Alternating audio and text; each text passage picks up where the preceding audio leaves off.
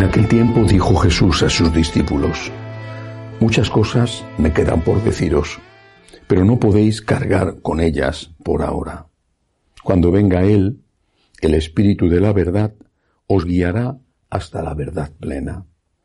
Pues no hablará por cuenta propia, sino que hablará de lo que oye y os comunicará lo que está por venir.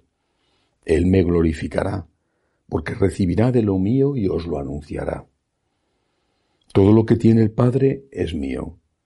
Por eso os he dicho que recibirá y tomará de lo mío y os lo anunciará. Palabra del Señor. Gloria a ti, Señor Jesús.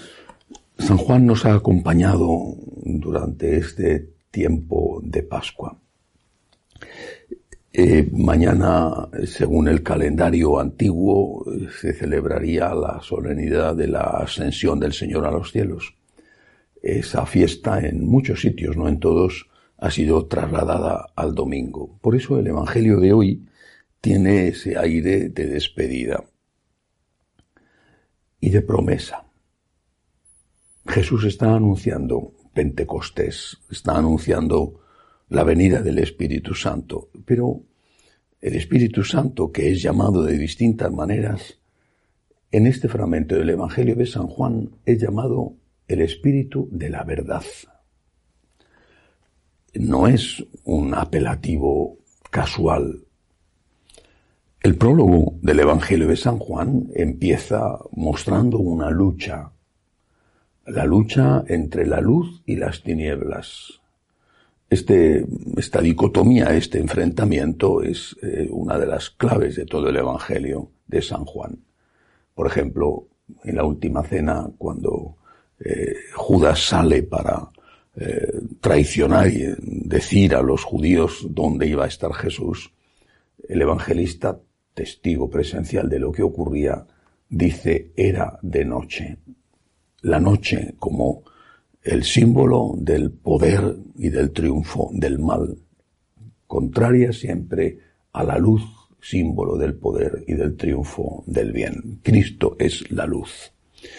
Pero Cristo, también lo dice San Juan en ese maravilloso prólogo, Cristo es la palabra, es el verbo. La palabra, el verbo se hizo carne. El verbo se hizo carne y habitó entre nosotros. La palabra, la verdad.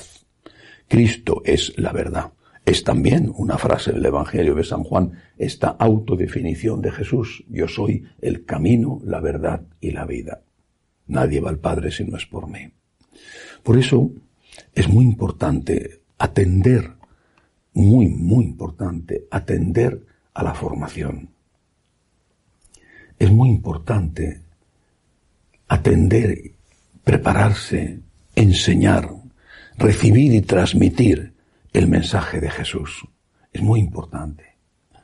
Algunas personas desprecian la formación y dicen que lo importante es el sentimiento. Pero el sentimiento es algo que va y viene. Va y viene porque está sometido a los humores de cada uno, a las circunstancias, a veces a cambios hormonales. Por eso el sentimiento, solo por sí mismo, no nos puede asegurar el seguir el camino recto hacia la santidad, hacia el Señor y hacia el cielo. Es necesaria la formación.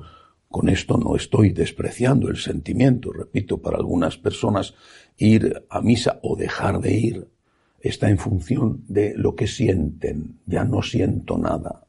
O este cura no me hace sentir nada. Eso se debe a que no tienen la formación suficiente porque si se dejaran guiar en esta vida por el sentimiento en todo, muchos días no irían a trabajar, los matrimonios no durarían prácticamente nada y muchos hijos dejarían de ser atendidos, sobre todo en la adolescencia, o muchos padres ancianos dejarían de ser cuidados.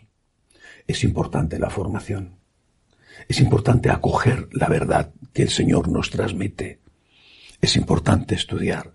Es importante prepararse no es suficiente. Puedes saberlo todo y saberlo bien y no tener caridad, no tener amor.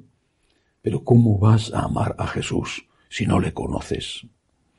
¿Y cómo vas a conocer a Jesús si no intentas conocerlo? Habría que decir también cómo vas a conocer a Jesús si nadie te lo enseña, si nadie te dice qué es lo que Jesús enseña, quién fue Jesús, cómo vivió, cómo se comportó, cómo murió, cómo resucitó. El espíritu de la verdad, dice San Juan en su Evangelio, el espíritu de la verdad. Ese mismo espíritu que ya aleteaba sobre el mundo, sobre la nada antes de la creación del mundo. Pidamos, por lo tanto, al Señor, en estas horas, en estos días de gran confusión en la Iglesia, pidamos al Señor que el Espíritu de la verdad ilumine a todos, especialmente a los que tienen que tomar decisiones, que el Espíritu de la verdad no nos permita confundirnos, engañándonos a nosotros mismos y diciendo que es malo lo que es bueno o que es bueno lo que es malo. Que Dios nos ayude.